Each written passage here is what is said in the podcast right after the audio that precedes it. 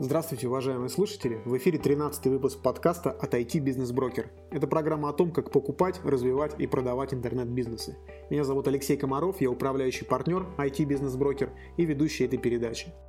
IT Бизнес Брокер – это специализированное агентство по продаже прибыльных интернет-бизнесов, таких как интернет-магазины, онлайн-сервисы и мобильные приложения. Мы помогаем продавцам и покупателям находить друг друга, оценивать активы и оформлять сделки с действительно прибыльными и перспективными проектами. А в этом подкасте мы собираем истории предпринимателей, уже имеющих опыт сделок с IT-проектами, тех, кто привлекал инвестиции, покупал или продавал свои онлайн-проекты. Вместе с нашими гостями мы погружаемся в детали и обсуждаем, как развивать бизнес в интернете, делать его успешным и заслуживающим внимания инвесторов. А мой сегодняшний собеседник – настоящий бизнес-ангел, венчурный инвестор Дмитрий Сутармин, человек с очень разносторонними бизнес-интересами. В его инвестиционном портфеле можно найти, например, компанию по строительству загородных домов и, одновременно с этим, инновационную платформу для распределения вычислительных мощностей. Мы поговорим о том, как это – инвестировать в проекты на ранних стадиях, когда в бизнесе еще ничего не понятно, о том, как продавать доли в компаниях, о новых технологиях и о том, как важно верить в удачу и собственный успех – Встречайте Дмитрия. Дмитрий, привет. Привет, Алексей. Расскажи, пожалуйста, про свои проекты. С чего ты начинал и чем занимаешься сейчас? Я себя позиционирую как бизнес-ангел, как венчурный инвестор. Я занимаюсь этим, наверное, уже больше 10 лет. Начинал я с интернет и с мобильных приложений, историй. Как раз тогда был хайп, на мобильные телефоны все писали какие-нибудь программки. Инновационная деятельность началась, наверное, еще раньше. До этого у меня была компания «Школа профессионального развития». Это была лучшая тренинговая и консалтинговая компания на Урале. Это не я сам придумал. Там, наверное, я получил серьезный бэкграунд э, в качестве маркетолога, в качестве управленца. На твоей странице в Facebook сейчас перечислено с десяток проектов из разных сфер. Там и загородные дома, и веб-студия, и компьютерные игры. Как тебе удается совмещать такие разные интересы? Наверное, из моего мейнстрима выпадают только загородные дома, в чистом виде офлайн бизнес так случилось, такое спонтанное было решение. Остальные бизнесы, так или иначе, это бизнесы, связанные с IT, с IT-технологиями, с какими-то технологическими идеями. Я правильно понимаю, что во всех этих бизнесах работают команды, основатели с сотрудниками, а ты выступаешь там как бизнес-ангел, как инвестор? Да, абсолютно точно. Все команды независимые, а у всех команд свои компании, свои юрлица, свой состав управления, свои сотрудники. Эти команды никак не пересекаются. А что объединяет твои инвестиции? Можно ли выделить какие-то характерные черты у подопечных бизнесов? Мне нравятся IT-проекты, проекты технологические. Нравится глобальность размаха, так, чтобы э, был большой рынок и проекты можно было масштабировать, э, не только там, на уровень России, а в общем на весь мир. И ну, по большей части все проекты таким потенциалом, наверное, обладают немаловажно, может быть, даже в первую очередь, это, собственно, команда там, да, и люди, которые делают этот проект, и их компетенция, их мотивация, их желание создать такие большие продукты. Я бы даже, наверное, это выделил в первую очередь, потому что ну, там, все результаты, которые я достигаю, достигаю, собственно, не я, а достигают команды, которые делают эти результаты. Отсутствие конкуренции, либо там не отсутствие конкуренции, а какое-то конкурентное преимущество, которое появляется в продуктах, что, в общем, тоже, наверное, важная часть. А что главное для тебя при принятии решения об инвестировании? Это вот идея, команда, размер рынка или вот что-то еще из того, что ты перечислил? Некий синтез всего этого, то есть все факторы важны, необходимые условия, то есть нужно, чтобы был рынок, нужно, чтобы была какая-то идея, как профессиональный маркетолог я стараюсь в этих идеях увидеть там будущий рынок, там будущий продукт, его там, полезность для общества в том или ином виде. Ну и, собственно, чтобы команда была готова, потому что все неудачи обычно связаны со слабостью команды. А какова твоя роль, кроме денег, в развитии этих бизнесов? Обычно я выступаю в качестве стратега, помогаю с формированием стратегии продукта, стратегии компании. Дальше менторство, наставничество. Помогаю руководителям проектов, командам двигаться вперед, эм, развиваю их, открываю для них перспективы, горизонты. И третья часть — нетворкинг, затаскивание проектов руками в отношения, в рынки, формирование партнерств. Окей, а сколько времени ты вообще тратишь на управление портфелем и как у тебя этот процесс выглядит? Все проекты сейчас по-разному управляются, где-то это в большей степени, где-то в меньшей степени. Но хотелось бы некую системность добавить и увидеть, что придем к некоторым трекшенам раз в две недели, раз в месяц э, определяем там, какие-то треки там, да, и по ним двигаемся. Ну, а сейчас, безусловно, каждый проект имеет собственную стратегию. У каждого проекта, безусловно, есть свои KPI, по которым он двигается. Есть э, бюджеты годовые, квартальные, месячные. Мое управление, оно там по большей части в таких вот э, стратегических каких-то сессиях, утверждениях бюджетов, обсуждениях. Я стараюсь все очень четко разделять и не смешивать оперативное управление и свою роль как инвестора. Окей, okay. есть ли у тебя помощники, кто тебе помогает отслеживать показатели бизнесов, которые у тебя в портфеле находятся? Непосредственно команда, которая бы каждый день э, занималась и приходила на работу, такой команды нет. Есть команда и помощники, которые работают по задачам на аутсорсинге, инвестиционные аналитики, инвестиционные брокеры, которые занимаются оценкой идей люди, которых я приглашаю, например, там по маркетингу, по продажам. Есть дизайнеры, которые там занимаются проектом на аутсорс. А как выглядит процесс отбора проектов у тебя? Давай на каком-нибудь конкретном примере, как ты нашел ребят из uh, PlayK?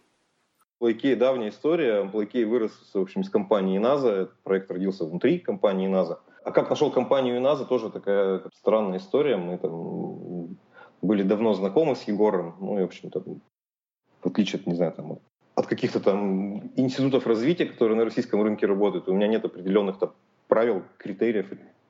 А с другой стороны, может быть, это и там гибкость, и, некоторая сила.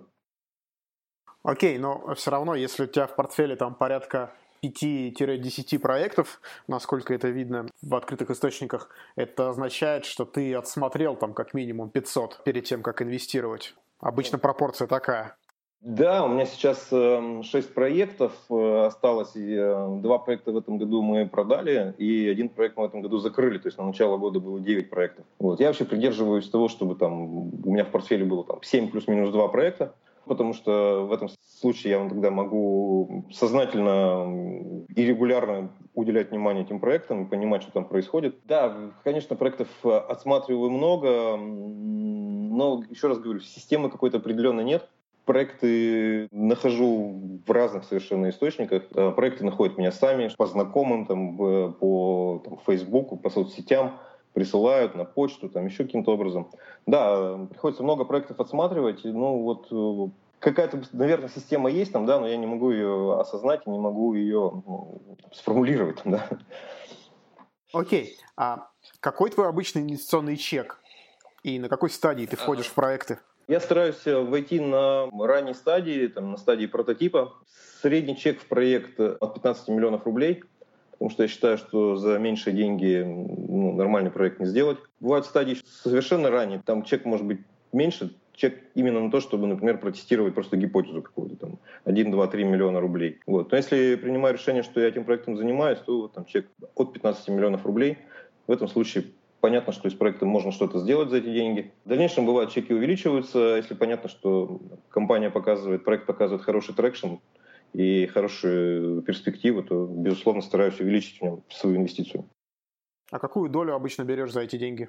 А, по-разному надо разговаривать с командами. Тут вопрос ведь на самом деле там не в доле. Сейчас существует множество разных инструментов для того, чтобы там, все были довольны, и команды, и, и инвесторы. Ты имеешь в виду конвертируемый займ или какие-то другие механизмы? Конвертируемые, конвертируемые займы, преференции там, при продаже, выходе. Ну, если я вхожу на, на очень ранней стадии, там, да, и еще, например, там нет ни прототипа, нет ничего, там, да, то ну, от 50 до 75 процентов я беру свою долю, там, да, ну, потом фактически я свою долю продаю, там, да, или каким-то образом увеличиваю долю фаундеров.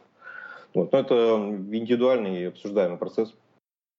А ты не считаешь, что если брать на самой ранней стадии долю 50-70%, то у фаундеров э, не остается мотивации для того, чтобы развивать проект? Это вопрос договоренностей, и мотивация у них, конечно, остается, э, потому что у меня нет там, желания там, да, их там, каким-то образом там, обмануть там, или еще что-то сделать. А, но когда мы входим в совершенно ранней стадии, там, да, требуется там, 15 миллионов инвестиций, например, там, в проект, а еще ничего нет, то я там тоже там, хочу защищать свои деньги, э, потому что, ну, всякое же бывает. Э, что-то может быть случится, там, да, придут родственники, скажут, так, у нас тут проект, оборудование куплено на 15 миллионов, а можно нам 80%, к примеру, да, забрать.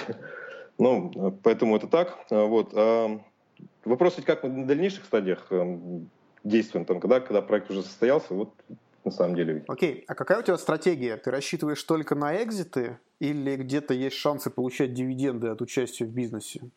Создавая бизнес, я рассчитываю на дивиденды в первую очередь, потому что наш российский рынок слаб там, да, на слияние, поглощение и на какие-то экзиты. Поэтому в первую очередь приходится рассчитывать на, на дивидендную модель. Вот. А если уже что-то удается продать, да, или сделать какие-то экзиты, то это, ну, я считаю, такой супер бонус и ну, подарок, подарок. Вот. У нас в этом году произошло два экзита, мы, мы продали две компании, и это, я считаю, что, ну, наверное, такой очень серьезный, значимый там, результат на российском рынке. Причем это стопроцентный cash-out, что, в общем, еще более реже случается. Расскажи, пожалуйста, подробности, какие это компании и кому ты их продал. А, первая компания – это компания Skypark CDN. А, это компания, которая занималась созданием управлением к CDN-сети. А что это CDN-сеть? CDN-сеть Content Delivery Network – это сеть доставки тяжелого контента. Такая технология есть в интернете, там, да, когда нужно кешировать видеопотоки или там какие-то тяжелые сайты. Есть такие специальные компании, которые занимаются этим кешированием, то есть территориально разносят оборудование. У нас там было около 150 по-моему, узлов которых мы кешировали. Собственно, там, таким образом достигается там, ускорение, там, большая связанность, а, ускорение загрузки сайтов, ускорение загрузки потоков, обслуживание большего там, количества пользователей. Эту компанию мы в общем, продали э, дочке Wargaming, компании G-Core. Ну, они там сами являются CDN-операторами, и там, наши технологии для них там, были интересны в качестве там, развития там, да, своего, своей мировой истории. То есть вот, это компания, которая делает игру про танчики, да, вот это вот компьютерная? Ну, компания, которая делает игру про танчики, там, да, но она уже там достаточно большая компания, у них там есть уже там дочерняя компания, которая занимается, собственно, там поддержкой инфраструктуры, то есть там серверов там по всему миру.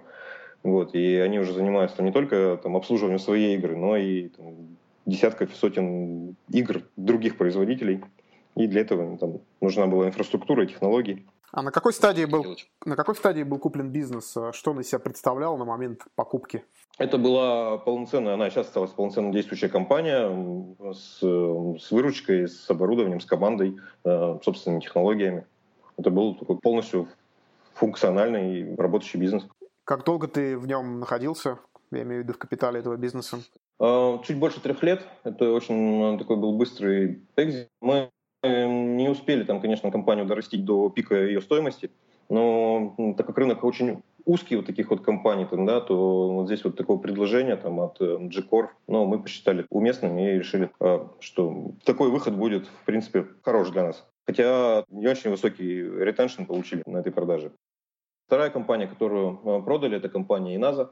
Это компания, которая занималась продажей ключей для антивирусов в интернете, сеть магазинов. Здесь очень хороший экзит. Я пока не буду раскрывать имя покупателя. Больше 20 иксов мы заработали на этой сделке. И в этом бизнесе я просидел 8 лет. Друзья, спасибо, что слушаете этот выпуск. Если у вас есть какие-то идеи, мысли или рекомендации, напишите мне личное сообщение. Еще вы можете оставить отзыв. Это можно сделать в iTunes на странице подкаста или прямо на наших страницах Facebook или ВКонтакте. Все ссылки традиционно можно найти в описании подкаста. Спасибо! А как э, происходит у тебя процесс поиска покупателей? Этим обычно вообще ты занимаешься или кто-то э, другой в команде? Ну, этим занимаюсь и я, и этим занимаются сами руководители бизнеса. И у нас есть отдельная команда, которая помогает нам делать сделки M&A. Ребята, профессиональные инвестброкеры, которые, собственно, там, имеют тоже там, широкий нетворкинг, следят за рынком, знают, кто где что сейчас хочет купить или продать. Процесс продажи компании — это такой поставленный на регулярную основу бизнес-процесс. Он идет постоянно по всем компаниям. А эта брокерская структура, она как-то называется? Она вообще доступна внешним контактам? Пока никак они не организовались, пока это просто там три человека. Как ты считаешь, что должно измениться в нашей бизнес-среде, чтобы сделок M&A стало больше? Не знаю, мне кажется, тут больше какой-то ментальности. То есть у нас э, почему-то люди не готовы покупать бизнесы, исходят из какой-то позиции, ой, да мы сейчас за две недели все быстренько сделаем то же самое. В отличие, например, от европейских и американских рынков, там, где ну, IT-предприниматели точно понимают, что проще купить компанию или программный код или целиком проект, чем тратить 2, 3, там, 5 лет для того, чтобы это сделать. У нас же у больших институциональных игроков, там, да, которые могли бы там, совершать сделки, там, M&A, там, Ростелеком, например, у них какие-то там своеобразные там, на этот счет там, позиции. Может быть, просто пока таких игроков просто мало. С учетом того, что у нас в этом году был, было две сделки, ну, можно, наверное, говорить, что процесс, наверное, уже пошел. И что-то, наверное, уже изменилось на этом рынке. Окей. Расскажи, пожалуйста, про свое взаимодействие с Free. У тебя же была какая-то недавно с ними сделка.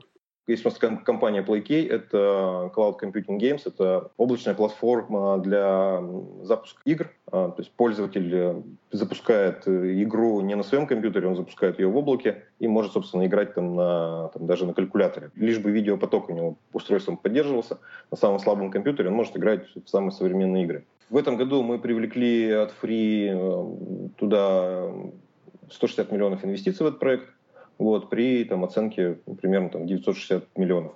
При этом ты остался в проекте? Да, при этом мы остались в проекте, мы размыли долю и около 20% получила фри. У тебя был вариант выйти из проекта или такого варианта не было? А, нет, вариантов не было. То есть это такой был эм, раунд А, да, на раунде А. Предыдущим инвесторам не дают возможности выйти. Этот вопрос даже не обсуждался. То есть да, мы остались в проекте. И я думаю, что там выйти удастся года через 3, через 5. Понятно. Расскажи, пожалуйста, для предпринимателей, которые нас э, слушают, с какими проектами стоит обращаться к тебе по поводу привлечения инвестиций? Какие сферы, в принципе, ты рассматриваешь? Мне интересно все проекты, которые укладываются там вот эту четвертую промышленную революцию. Это, с одной стороны, и технологические стартапы, а, связанные там с робототехникой. Это технологии айтишные, а, технологии биг дата, технологии искусственного интеллекта. И также, наверное, какие-то социальные проекты, вернее, не социальные проекты, а проекты, которые будут приносить изменения в какую-то социальную среду. То есть понятно, что там четвертая промышленная революция, она не только затронет, собственно, производство, там, она затронет и социум очень сильно. И Здесь интересные проекты, например, связанные с киберспортом, вообще и проекты, связанные с развлечениями, поэтому вот у нас там есть PlayKey, там, да, как игровая платформа, проект Lord Mancer, это просто игры на планшетах, такой вот э, диапазон. Понятно, спасибо. А вот я видел, что несколько твоих портфельных проектов используют технологию блокчейн. Ты считаешь, что эта штука реально способна изменить мир, или это просто вот дань какому-то новому тренду, новой моде? А, ну, с одной стороны, это и, и тренд, да, а с другой стороны, конечно, сам по себе блокчейн как технология, она очень мощная, и там те же там распределенные контракты, они, безусловно, яркое и сильное решение, которое позволит во многом перекроить глобальные модели взаимоотношений компаний друг с другом, людей друг с другом. В том же эфириуме там, да, используют эти вот э, смарт-контракты, избавляемся от э, необходимости э, огромной армии там, чиновников, э, юристов, нотариусов, судов, там, да, жизнь которых связана напрямую только с тем, чтобы обеспечивать исполнение там, сделки контракта. Сейчас, когда мы сделку контракт можем переложить, собственно, там, на программный код, вся эта надстройка социальная, она становится не нужна нужны там никакие там торговые законы, а, какие-то там торговые отношения, юристы, нотариусы, суды и, и так далее, и так далее. Процесс значительно упрощается и сокращаются издержки, то есть очень мощные инструменты. У нас сейчас э, два проекта находятся в стадии ICO. Вот один проект это, я называю такой гаражный ICO, это игра Lord Mancer, Lord Mancer 2. Почему гаражные? Потому что ну, ребята не привлекают никаких э, там, серьезных консультантов, они все делают сами, они сами там, разобрались, как это все работает, сами э, написали свои смарт-контракты. Сейчас они уже прошли стадию при ICO, э, собрали на при ICO порядка там, больше, больше, больше 7 миллионов рублей. Э, и сейчас где-то в течение там, по сколько там, 55 дней до ICO осталось. Сумма ICO не очень большая, по-моему, 1,6 миллиона долларов планируется собрать. Ну и э, там криптовалюта используется как внутренняя игровая валюта, через которую запланировано обеспечить э, вот-вывод денег в игру. Э, и мы, наверное, будем такой первой игрой, которая будет поддерживать рынок продажи вот шмота, персов там, да, и поддерживать вывод денег из игры. Потому что в основном игры там, сопротивляются тому, чтобы деньги там, из игры выводились. А ну, мы это, наоборот, будем поддерживать. И инструмент для этого именно, именно там, криптовалюта. Вот. А второй проект э, большой у нас это PlayKey, который сейчас планирует ICO. Вот, э, в PlayKey э, мы там задумали, так как PlayKey это децентрализованная игровая платформа, то получается, что мы можем использовать оборудование майнеров и их мощные видеокарты для того, чтобы запускать на них игры наших пользователей. И для майнеров получается использование там, нашей платформы более выгодно, там, чем майнить эфириум тот же самый. В пять раз более выгодно. И здесь такое планируется большое ICO, а, подготовка к нему тоже идет, оно будет в ноябре, я точно дату не помню. Если интересно, могу ссылки отправить. А, можете сами зайти playkey.io и прочитать э, всю структуру ICO, концепцию, white paper и так далее. Расскажи подробнее про ICO. Какие проекты в нем вообще могут участвовать? Мне кажется, сейчас э, все заняты экспериментами, и все пытаются каким-то образом прикрутить к крипту и блокчейн к чему угодно. Ну, пока не скажу точно, потому что ну, сфера применения настолько широка, и каждый день какие-то появляются совершенно новые там, сумасшедшие идеи, как можно использовать крипту. Окей, okay, а в чем отличие от э, краудсорсинга? Подготовка к проекту значительно к ICO более просто делается, чем к краудсорсингу, краудинвестингу. И второй момент, э, то, что вот эти вот э, механизмы крипты или механизмы каких-то смарт-контрактов, их можно использовать внутри проекта, то есть что невозможно делать при краудсорсинге, там ты просто собираешь деньги. Тут, конечно, интересно, там, в SEO это те проекты, где реально эти механизмы используются внутри проекта. Потому что если это проект просто для того, чтобы собрать деньги, ну, это, наверное, не самый интересный проект. Окей. Известно довольно много проектов, которые и раньше финансировались по схожему принципу продавали микродоли своим участникам или просто внешним инвесторам. Кроме этого, ну, никто не обменял а, обычные облигации. В чем причина ажиотажа вокруг именно ICO? Тебе не кажется, что скорость, которую ты упомянул как преимущество этой технологии, она такая, пока этих проектов не так много? Потому что, в принципе, привлечение денег на ICO сейчас, по сути, такой же, как и в краудинвестинге. Запускается PR-акция, на разных площадках, просто используются телеграм-каналы вместо краудсорсинговых платформ, где, собственно, за счет маркетинга и маркетинг бюджетов привлекается ну, большое количество интересантов, и они вкладывают свои деньги. Ну а дальше там дело техники, как именно заплатить. Ну, согласен. Возможно, там, что блокчейн-технология — это просто там, развитие там, краудсорсинга, краудинвестинга.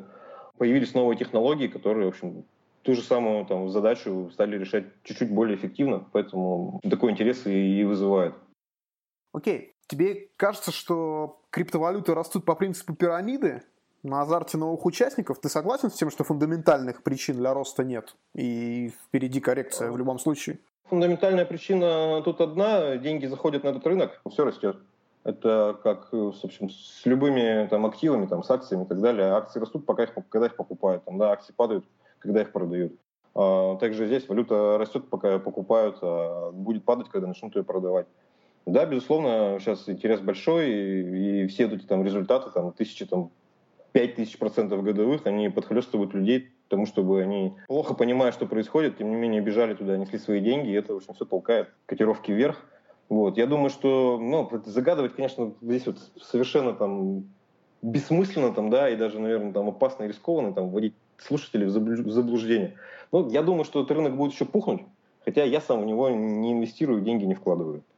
Вот. Этот пузырь будет раздуваться, безусловно, это будет пузырь, безусловно, он когда-то взорвется, вот. причем взорвется очень сильно, потому что ну, там, деревья не растут до небес, там, любимая поговорка у брокеров, и там рынки, которые показывают там, пятитысячный там, рост в течение года, там, да, они будут точно так же показывать такой же пятитысячный там, пробег обратно. Ну, это понятно там, да, то есть те, кто там, зашел там два года назад, у них есть э, ну, там, огромная вилка, и они могут терпеть там, да, и выходить там с этого рынка там очень, очень глубоко внизу там, да. Понятно. А ты упомянул э, в начале нашего разговора по поводу блокчейн тот факт, что, скорее всего, функция нотариусов и каких-то других регулирующих и административных государственных органов может быть там существенно оптимизирована или вообще сокращена. Тебе не кажется, что в этот момент все-таки государство или государства а, разные во всем мире должны будут все-таки вмешаться и защитить себя? Согласен, наверное, ну как-то защищать. Понятно, что никто не хочет терять свой там, кусок хлеба и свое влияние. Как мы знаем, технологию невозможно там, остановить, там, да, то есть это на какое-то время сдержать удастся, может быть. Ни технологии, ни научно-технический прогресс невозможно удержать. И и прекратить как-то, да. Вот. А, ну, с моей точки зрения, конечно, было бы желательно, если бы государства сами бы возглавили и инициировали эти процессы, потому что с их точки зрения это тоже значительно более простые механизмы, чем 15 лет э, подписывать там какое-нибудь ВТО, да, где каждая сторона должна с каждой договориться о всех условиях, и все должны все это подписать. Ну, это же как бы очень трудоемкий процесс. значительно проще было бы все эти условия запрограммировать и, в общем, и, и, и исходя из них жить да, не привлекая там, огромное количество там, людей там, просто к, тому, чтобы все это записать на бумаге и потом все это поддерживать, все это контролировать. Скажи, пожалуйста, что бы ты порекомендовал предпринимателям, начинающим бизнес-ангелам, которые только-только собираются начать инвестировать в IT-проекты и не знают, с чего начать? Я бы рекомендовал пойти поучиться, например, в тот же самый Free, потому что у Free сейчас в IT-сфере самый сильный фонд и самый сильный акселератор. Школа инвестиций, да, Free ты имеешь в виду? Да, у них есть школа инвестиций, там, да, и ну, эта школа инвестиций распространяет огромный тот опыт и огромную ту практику, которую фонд наработал на огромном количестве проектов. И этот опыт действительно уникальный, колоссальный. Я и сам там учился, и считаю, что если хочется заняться инвестированием в IT-стартапы, нужно начинать именно с этого, с изучения чужого опыта и изучения там, методик, технологий как отбирать проекты, как управлять проектами. Когда я начинал, таких не было предложений, и приходилось там набивать там ошибки собственным путем, а ошибки в инвестировании — это там, потеря огромных денег. Ну вот а, давай предметно. На венчурном рынке принято считать, что минимум 90% инвестиций неудачны. Для того, чтобы инвестору стать успешным, надо вкладывать в минимум 10 проектов, каждый из которых должен вырасти в 10 раз, и тогда один из выживших проектов покроет убытки, даст заработать. Вот с этим ты согласен? Ну, я с этим согласен. Это статистика, статистика там сложно не соглашаться. А, это некая там, ну, там, средняя температура по больнице, обусловлена тем, что там фонды, особенно за рубежом, они, так называемые там, пассивные фонды, они инвестируют во все. То есть они там, грубо говоря, дают деньги всем подряд проектам, там, да, не особо разбираясь и не особо занимаясь менеджментом этих проектов и там, выращиванием их. Моя практика, мой опыт э, несколько лучше. У меня успешных проектов э, с неуспешными, ну, если считать там закрытие там, и экзиты, там, да, это примерно там один к одному. Наверное, это связано с тем, что все-таки я достаточно тщательно подхожу к отбору этих проектов, в первую очередь, а во вторую очередь это к выращиванию этих проектов, выращиванию команд, выращиванию руководителей этих проектов. И не только выращиванию, еще и там, мотивации их на успех. А как ты считаешь, чего больше в успехе венчурного инвестора? Интуиции или все-таки расчета?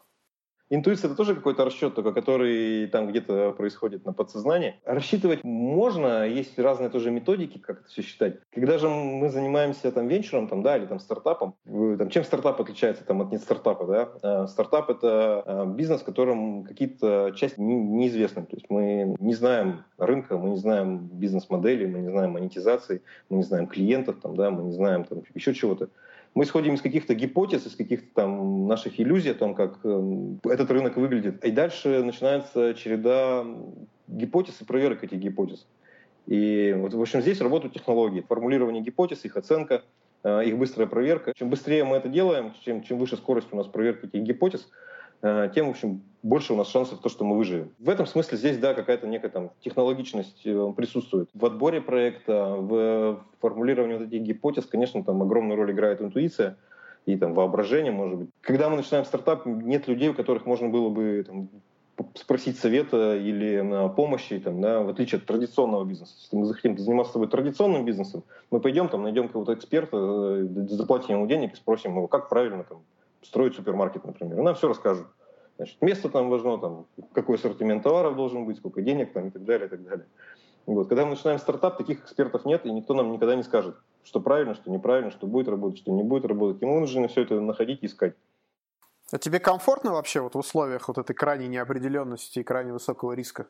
Да, мне комфортно, и мне это нравится, и я этим занимаюсь, потому что это мне доставляет удовольствие. Наверное, если бы это было не так, я бы не занимался им этим больше 10 лет.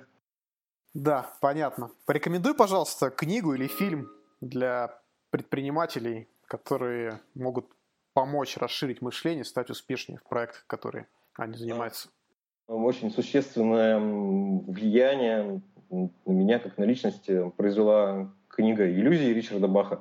Я даже, если хочешь, могу там, рассказать некую там бай, бай, байку, которая случилась со мной. Есть у нас такая возможность? Да, конечно. Да, а, значит, э, ну, я тогда еще был очень бедным, а, ну, в смысле доходов э, молодым человеком. А, у меня дочке было тогда 4 года, это было больше 15 лет назад. Я читал книгу «Иллюзии» Ричарда Баха. Ну, если кто читал, там, помните, в общем, сюжет о том, что вроде как бы два авиатора летают на самолетах, но при этом один из них вроде как бы мессия, а второй вроде бы как бы его ученик. И вот мессия там своему ученику этому эм, всю книгу периодически рассказывает какие-то приемы. И вот э, одна из глав называется «Сизое перо». Глава о том, что ну, этот ученик подходит к своему мессии и говорит, слушай, ну как так получается? Мы с тобой вместе летаем на самолетах. У меня почему-то все время ломается мотор, тут масло течет. А у тебя самолет все время чистый, у тебя даже масло, там, у тебя даже мушки стекло не разбиваются. Как так получается? Ну, мессия ему отвечает, что, понимаешь, я ну, там, вот, хочу, чтобы это было так. И вот так вот, в общем, получается. Тот говорит, неужели ты мне хочешь сказать, что ты там, ну, там типа, материализуешь там свое видение? Тот говорит, ну не то, что я тебе хочу сказать, я, в общем, так и делаю, я материализую свое видение. И он начинает его учить, э, как это делать. И там есть прямо такой алгоритм прописанный, э, как э, ученик Мессии представляет себе это сизое перо, там, каком-то там золотом свечении, свечении, там, притягивает его в свой мир, там, ну и так далее. Ну, так как я человек системный, там, системный программист по образованию, алгоритм написан, я думаю, надо попробовать. Ну, закрываю книжку, представляю себе такое большое черное общипанное перо.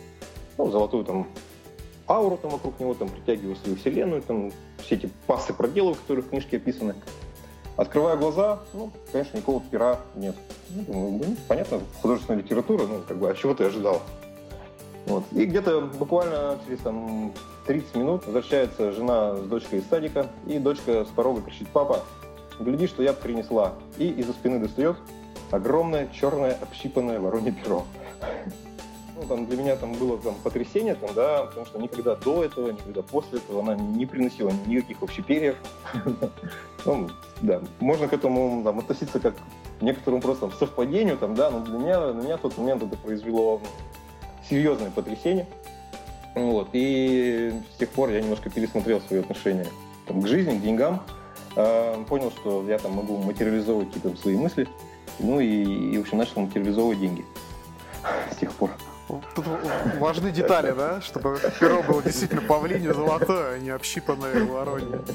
Ну да, да, да, да, да. Ну, деньги материализовать несколько, несколько сложнее, там, на это там ушло там еще примерно три года, чтобы научиться это делать, но процесс пошел именно с того момента.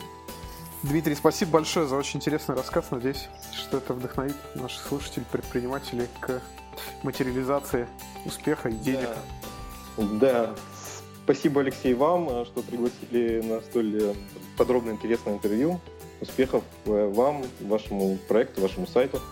Ну и всем вашим слушателям надеюсь, что кому-то помогу изменить мир к лучшему. Друзья, спасибо, что дослушали до конца. Я надеюсь, что этот выпуск был интересным и полезным для вас. Жду обратной связи. Вы можете написать мне сообщение в Facebook или оставить отзыв на странице подкаста в iTunes.